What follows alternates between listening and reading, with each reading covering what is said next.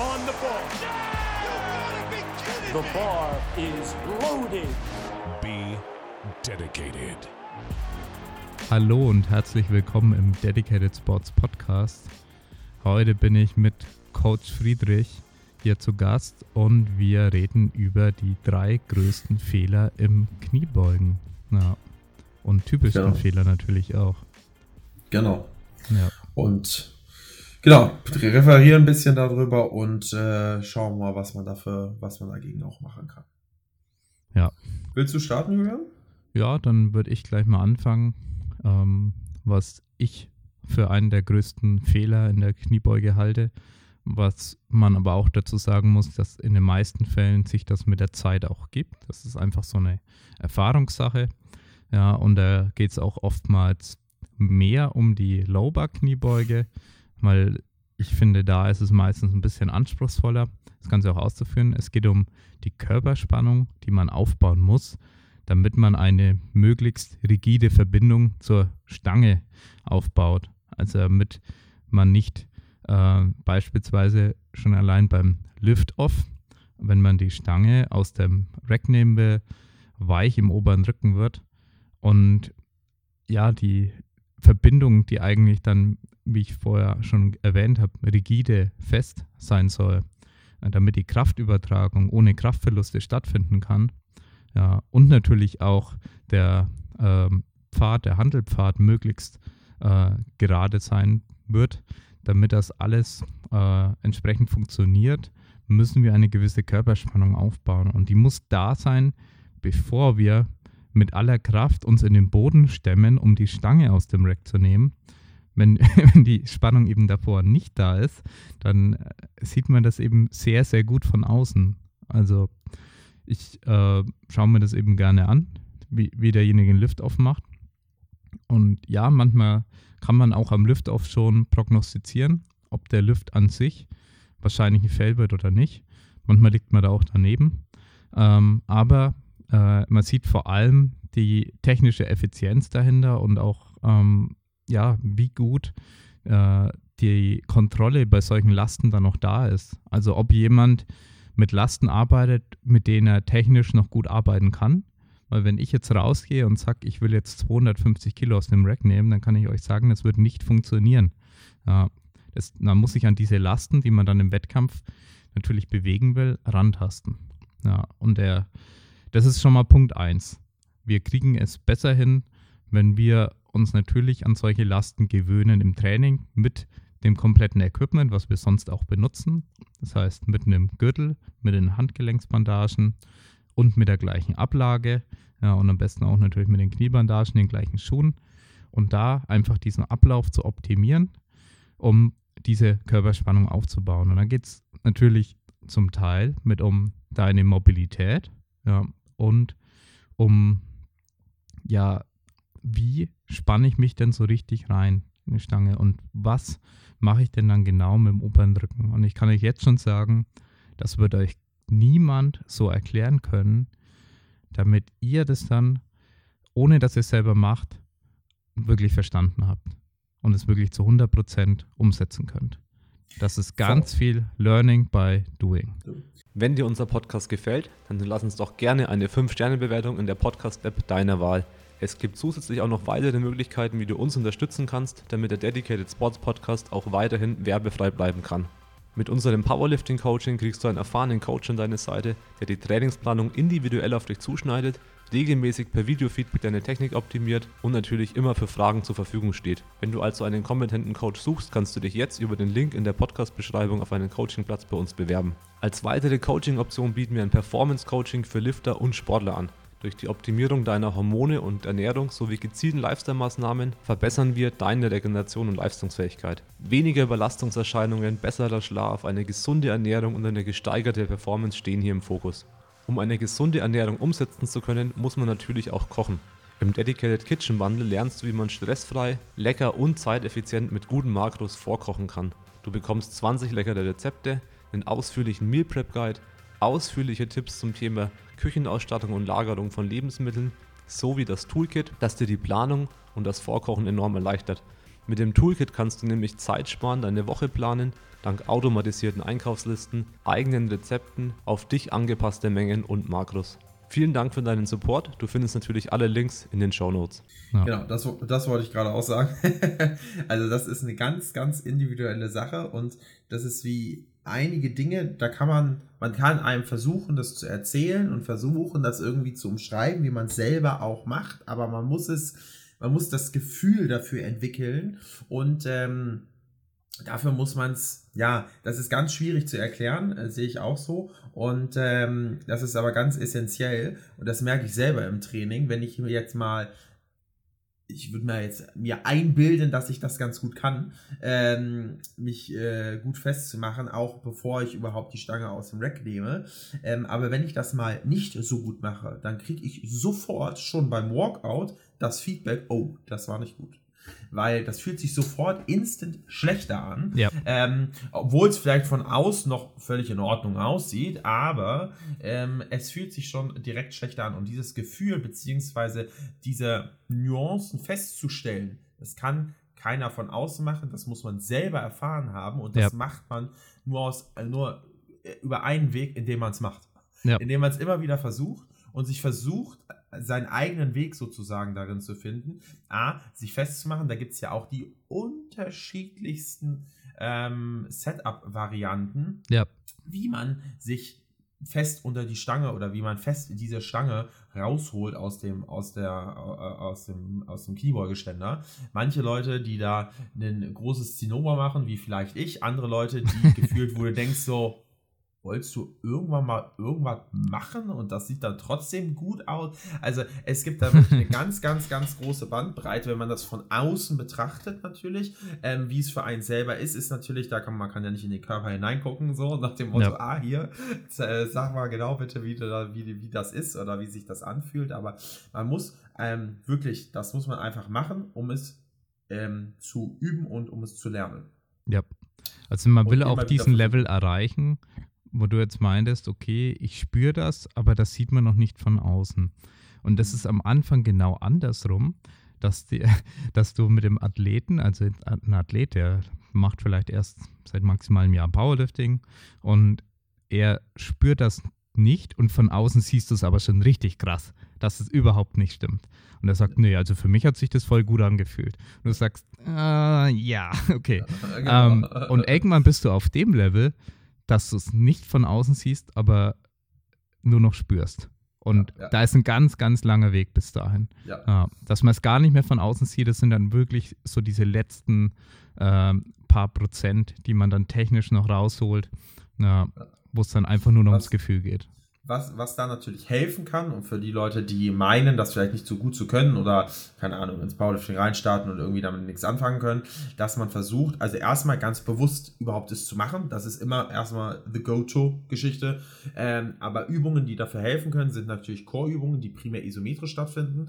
Ja. Also wo eine Spannung gehalten werden muss. Also jetzt nicht den klassischen Crunch oder was weiß ich nicht. Also nichts Dynamisches, sondern etwas rein Statisches. Ähm, was ähm, weil man will ja gerade den Oberkörper im, äh, gerade wenn man die Handel raushebt und rausläuft, will man den Oberkörper ja nicht großartig verformen, ne? sondern man möchte eigentlich den Oberkörper möglichst stabil halten. Klar, ein bisschen Bewegung ist da immer mit drin, wir sind alle nicht 100% steif, aber äh, man versucht schon den Oberkörper so stabil und bewegungslos zu halten wie möglich und dort Chorübungen zu machen. Und was ich empfehlen kann, was sehr spezifisch ist, wenn man die Möglichkeit dazu hat, das haben nicht die, also haben wahrscheinlich eher die wenigsten, aber trotzdem, wenn man mal die Möglichkeit hat, macht es einfach mal, sind Yoke Walks.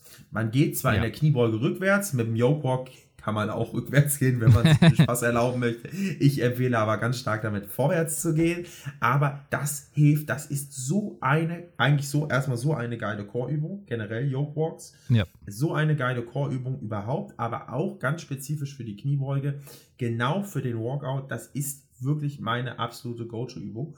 Und vor allen Dingen, wenn ihr Probleme im Walkout habt, nehmt mal Yoke Walks rein. Die belasten auch ordentlich, vor allen Dingen, wenn ihr sie schwer macht. Ne? Wenn ihr die natürlich Larifari leicht macht, belasten sie auch nicht. Aber da kann man in der Regel relativ schnell lustige Gewichte für einen selber bewegen, die man definitiv erstmal nicht kniebeugen kann. Ja. Aber das hilft, aber mir hat es so sehr geholfen. Ich habe das zwei Blöcke lang ähm, jeweils fünf Wochen dementsprechend gemacht, immer nur einmal pro Woche, ein paar Bahnen gelaufen, ähm, war dann irgendwann auch ja bei irgendwelchen Gewichten, die ich, wo ich in der Kniebeuge äh, nicht mal dran denken kann. Ähm, und ähm, das hat mein Walkout komplett äh, war alles dann plötzlich danach war alles unanstrengend im Walkout Ja, und ich konnte und das viel ist besser geil.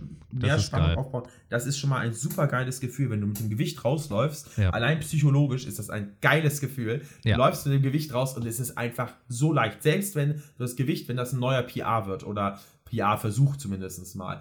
Wenn der Walkout sich schon gut anfühlt, es sich Ja. schon leicht anfühlt, gehst du mit einer ganz anderen Mentalität an die folgende Bewegung, an die Kniebeugebewegung Ja. heran, als wenn der Walkout schon API 12 10.000 ist und du Ja. denkst, okay, Bro, ich habe keiner, ich wusste schon nicht, wie ich den Ja. scheiß Walkout machen sollte oder der war schon sauschwer. Ich weiß jetzt nicht, wie ich eine Kniebeuge daraus noch zaubern soll. Ja. Also für mich Aber- war das auch der Faktor überhaupt. Also deswegen sage ich das auch, weil es hilft ja jedem was anderes, vielleicht ein bisschen mehr. Und bei Genau. mir war es diese Spannung zu optimieren, das wirklich zu lernen. Das war der Unterschied von hier, äh, ich glaube 2013 oder 14 war das, wo ich da bei GDFBF Wettkampf gemacht habe. Das war der größte Unterschied, den ich damals so von ganz am Anfang, wo ich wirklich so keinen Plan vom Powerlifting so ein bisschen hatte, äh, bis hin zu, okay, ich weiß jetzt, was ich tue und ähm, meine, meine Technik fühlt sich jetzt schön an und Ja. ich, also da habe ich dann auch noch im Clever Fit trainiert und so. Und da ist man halt irgendwie dann mit der Stange rausgelaufen. Aber das hat für mich den größten Unterschied in der Leistung dann auch gemacht in der Kniebeuge. Und da kann man dann auch eine konstante Technik darauf aufbauen, also Genau, auf richtig. diesen Walkout. Genau. Ja. Das ist wie, das ist wie, wenn dir beim Bankdrücken, kann man es vielleicht ein bisschen vergleichen damit, wenn dir jemand äh, rausgibt und jemand gibt dir ganz beschissen raus. Dann weiß jeder, das Bankdrücken danach, das wird nicht gut, weil du wahrscheinlich schon Körperspannung verloren hast, Spannung in Schulter, Ellenbogen, sonst wo verloren hast. Das wird nicht gut. Und so kann man es im Walkout mit dem Walkout auch vergleichen. Gut, da hilft dir in der Regel keiner. Ähm, aber ähm, wenn du dort, wenn das schon nicht gut gelaufen ist, dann wird die Kniebeuge danach definitiv nicht deine beste, die beste deines Lebens sozusagen. Ähm, Und ähm, das ist halt enorm wichtig. Genau, dann fassen wir zusammen. ähm, ihr müsst unbedingt einfach daran arbeiten. Wenn ihr merkt, okay, ihr werdet noch ein bisschen weich, ihr seht es vielleicht dann auch in den Videos beim Rausheben, äh, dass so der obere Rücken so ein bisschen einknickt und so, so Ja. Geschichten, äh, versucht er wirklich ähm, so viel Spannung zu haben, dass es sich einfach gut anfühlt, mit dem Gewicht Ja. rauszugehen. Ja. Und das kann mit einem engeren oder einem weiteren Griff sein. Das ist nämlich sehr individuell am Ende des Tages. Bei mir hat ein bisschen engerer Griff geholfen. Greife ich aber zu eng, dann ähm, schadet es dem Ganzen wieder. Und da müsst ihr wirklich so den, das richtige Mittel äh, finden und euer Ding machen. Aber ihr müsst vor allem wissen, dass es da was gibt, was man verbessern kann. verbessern kann. Genau, Ja. das, das ist erstmal der, der allererste Schritt, aber bei allen Punkten. Aber genau, sehe ich ganz genauso. ja, zum zweiten Punkt, ähm, der, äh, den man ja beachten sollte. Und zwar, das ist der Punkt, dass man sich nicht entgegen seiner Stärken und Schwächen bewegen sollte. Was meine ich damit? Also, wenn man jetzt sagt, okay, bin zum Beispiel ein sehr quadrizepsdominanter Beuger. Das heißt, ich habe einen relativ starken Knievorschub, weil mein Quadrizeps einfach einen guten Muskelansatz hat und einfach viel Power hat. Dann sollte man das natürlich auch nutzen und sich nicht auf Krampf, nur weil jetzt irgendwer gesagt hat, oder auch weil ich gesagt habe, tendenziell eine Lower-Kniebeuge äh, ist äh, für die meisten Powerlifter besser, sich jetzt unbedingt in eine Lower-Kniebeuge zwängen zu wollen. Vice versa. Man, ist relativ, man hat eine relativ starke Hüft- Streckung und ist relativ wahrscheinlich auch relativ gut im Kreuzheben und vielleicht nicht so gut im Kniebeugen, sollte man jetzt nicht auf Krampf versuchen, von jetzt auf gleich jetzt eine super knielastige Kniebeuge zu machen. Klar kann das natürlich sinnvoll sein als ein Assistance Lift, dass man zum Beispiel seinen Quadrizeps stärkt oder dass man seine hintere Kette stärkt, keine Frage. Aber man muss immer den aktuellen Zustand betrachten und wenn der aktuelle Zustand einem sagt, okay, ähm, du bist so und so so und so stark und ähm, so und so vielleicht nicht so stark. Oder vielleicht gibt es auch so und so Schmerzen. Das ist natürlich nochmal ein, noch mal ein anderes Level an Indikator. Dann sollte man sich auch nicht so bewegen. Und dementsprechend sich natürlich zu seinen gegebenen Bedingungen zu bewegen und nichts auf Krampf zu forcieren. Genauso wie es gibt Leute, die zum Beispiel ähm, relativ breit in der Kniebeuge stehen und äh, die Knie nicht großartig nach außen drücken, sondern eher nach vorne und nach hinten arbeiten. Das sieht dann, dann von vorne oder von schräg vorne so aus, als ob die Knie so dauerhaft eingefallen sind. Das ist aber deren stärkste Position. Genauso wie Leute, die sagen und die eine relativ starke Außenrotation haben und dementsprechend auch wahrscheinlich eine Hüfte, die relativ stark in der Grundposition, in der Neutralposition außen rotiert ist, die dann, äh, ist für die, für die ist es völlig natürlich, die Knie wahnsinnig weit nach außen zu schieben. Ne? Und da gibt es halt, gibt halt nicht die eine Kniebeuge, die auf jeden passt, sondern die sieht jedes Mal ein bisschen unterschiedlich aus. Ich sage nicht, dass man nicht an seinen Stärken und Schwächen arbeiten soll, beziehungsweise primär an seinen Schwächen natürlich arbeiten soll, keine Frage.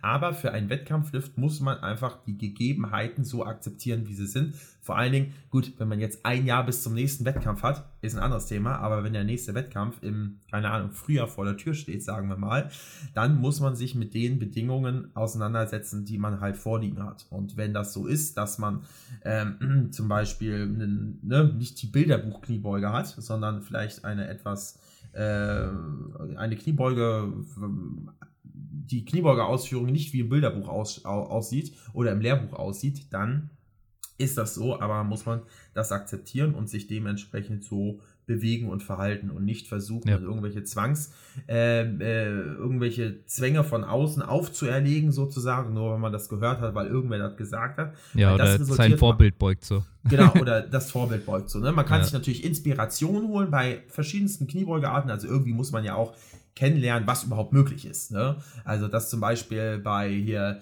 äh, Westside Babel die Leute beugen wie, weiß ich nicht, wie ich Sumo-Kreuz hebe oder sowas. Ne? Und ähm, es gibt natürlich ganz viele Beugearten, man kann sich auch gerne viel angucken, aber nichts sozusagen auf Krampf für sich implementieren. Wenn man natürlich weiß, okay, ich bin jetzt vielleicht so ähnlich gebaut, kann man das natürlich mal ausprobieren, dann wie Person XY zu beugen, wenn sich das aber nicht gut anfühlt, sich dahin zu entwickeln, was sich ähm, gut anfühlt, auch wenn es vielleicht nicht so auf dem Lehrbuch äh, oder im, im, Lehrbuch so steht. Und ähm, ja. dauert nichts auf Krampf zu versuchen oder zu forcieren nach dem Motto, ich muss das jetzt so machen, damit XYZ, keine Ahnung, meine Knie irgendwo nach Timbuktu wandern oder was weiß ich nicht, ähm, sondern halt sich so natürlich zu bewegen, wie man es normalerweise auch machen würde.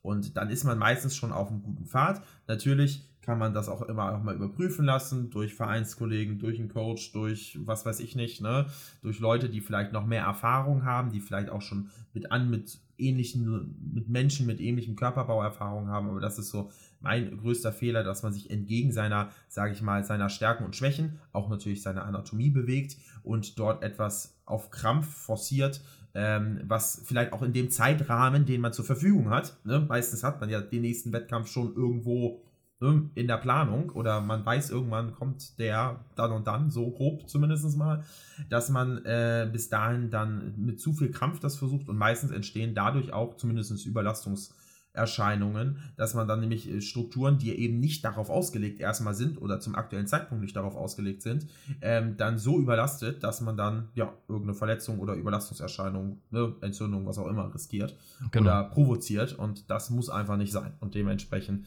dort immer ähm, äh, die Kirche im Dorf lassen sozusagen. Man kann natürlich, aber auch ganz im Gegenteil, nochmal gesagt hier, ganz klar an seinen Schwächen auch arbeiten. Ne? Also mit einer Assistance-Kniebeuge. Ne? Sagen wir mal, man hat einen schwachen Quadrizeps, okay, dann macht man zum Beispiel als Assistance oder als äh, Accessory macht man Bulgarian Split Squat, dem auf den man sehr gerade sehr knielastig macht, ähm, den man gut kontrollieren kann ja. ähm, und bei dem man den Quadrizeps wirklich richtig schön isoliert oder in Anführungsstrichen isoliert relativ detailliert rannehmen kann. Oder was weiß ich nicht, ne? Ja. Scott genau das gleiche. Oder ne, gibt es natürlich tausend Übungen für. Ja, mir Und, fallen da auch äh, Beispiele ein hier im Gym. Also ich weiß genau, was du meinst. Ähm, mit dem, man kann natürlich an seinen Schwächen arbeiten. Also da hat man dann eben beispielhaft Leute, die nicht so aufrecht beugen oder erstmal, ja, beugst ja nicht so schön und so weiter, schaut von außen für den Leiden alles nicht so schön aus.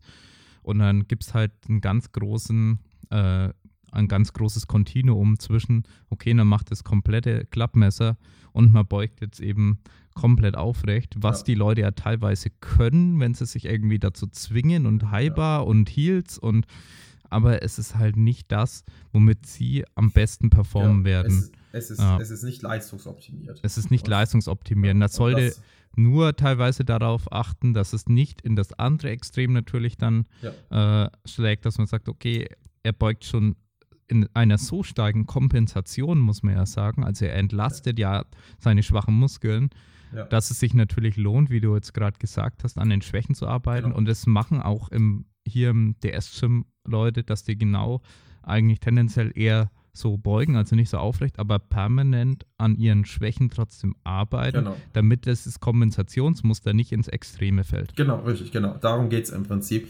Eben nicht auf der einen Seite nicht äh, in das eine Extremum zu schwenken und zu sagen, okay, ich muss jetzt zum Beispiel super aufrecht beugen, weil was weiß ich nicht, und mache nur noch das, auch für meine nächsten drei Wettkämpfe. Auf der anderen Seite aber auch nicht zu sagen, okay, ich, ich scheiß komplett auf meine Schwäche, ich lasse die einfach so, sondern so den guten Mittelweg zu fahren, an der Schwäche zwar zu arbeiten, aber auch die gegebenen, meistens körpergegebenen Bedingungen zu akzeptieren und mit denen halt zu arbeiten. Diese natürlich klar gegebenenfalls zu verbessern, wenn das in ein Extremum, sage ich mal, ausschlägt oder Tendenz hat auszuschlagen, dann daran zu arbeiten, aber grundsätzlich die Sachen so nehmen, wie sie sind, aber äh, auf der anderen Seite daran zu arbeiten und da halt in kein zu krasses, äh, in kein zu krasses Extrem abzurutschen, sagen wir mal so. Ja, genau.